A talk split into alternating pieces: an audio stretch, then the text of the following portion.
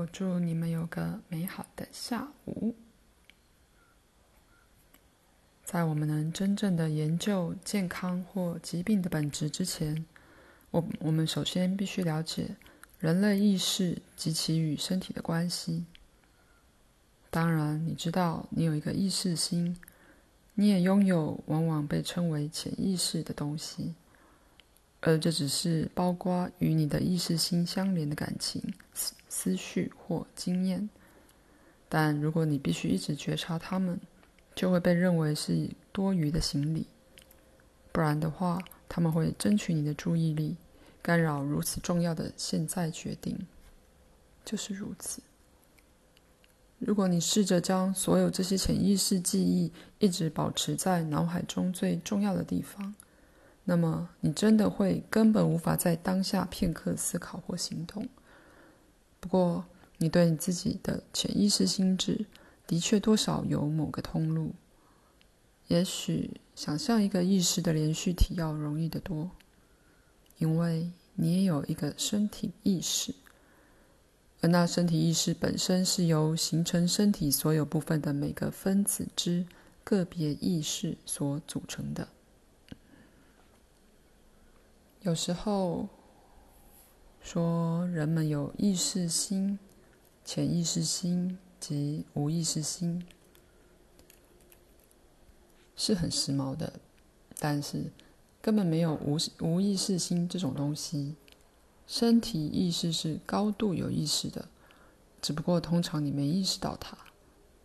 推理需要时间，它处理问题的解决，它形成一个假说，然后想法借。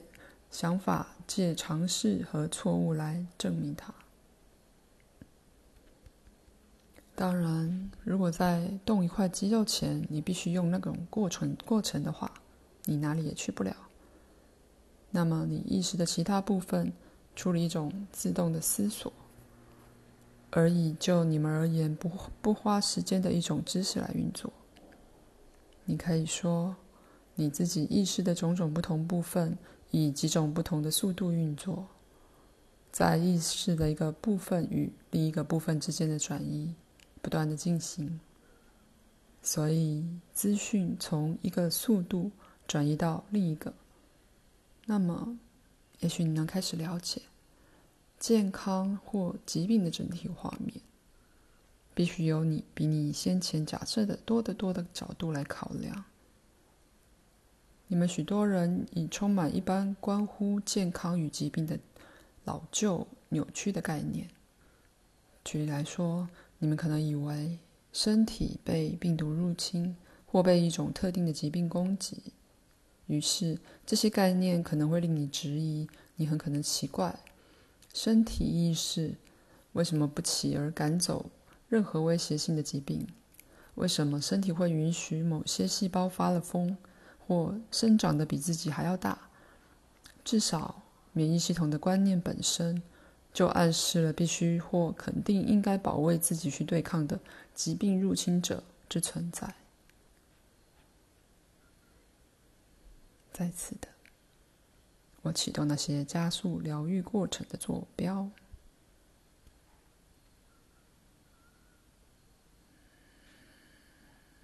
现在。我再次祝你们有个美好的下午。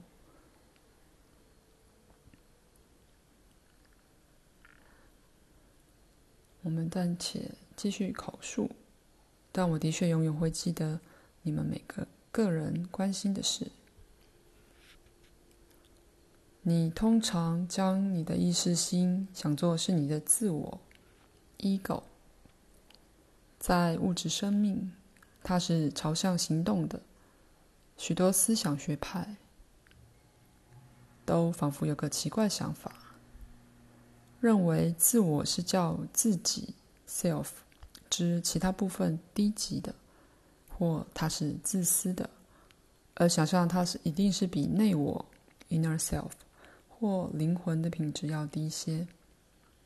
首先，真的是不可能分开自己的各个部分的，而我们做这种区分。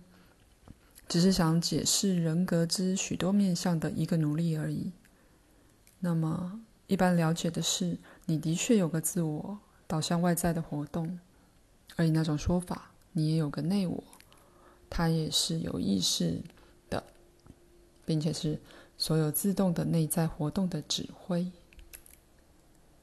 大多数人不了解，他们的确有通路可以达到这内在的觉知。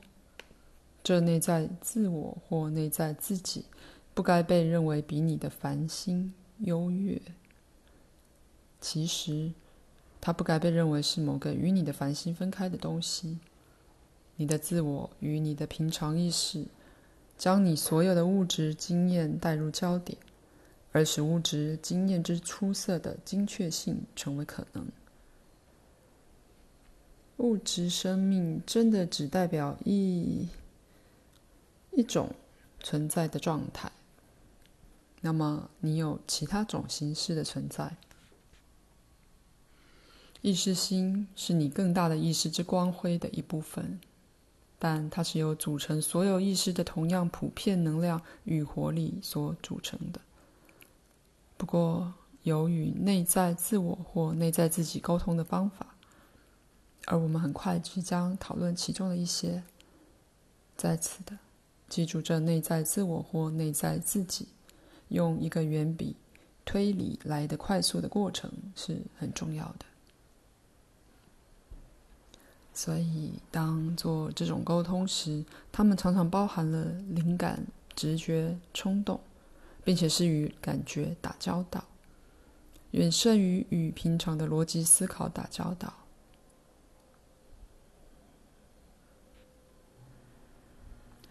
约瑟，你的梦，如你假设的，代表了一种心智状态及混乱状态。举例来说，它并非预知性的，但它的确告诉你，用影像及感觉，有时被你的有意识思想以不同的方式画出的画面。举例而言，鲁伯也可能有同一类的梦。他的眼睛没有再变坏。关于你们的基金，本周稍晚我会有更多可说的。我祝你们有个美好的下午。再次的，我启动那些加速疗愈过程的坐标。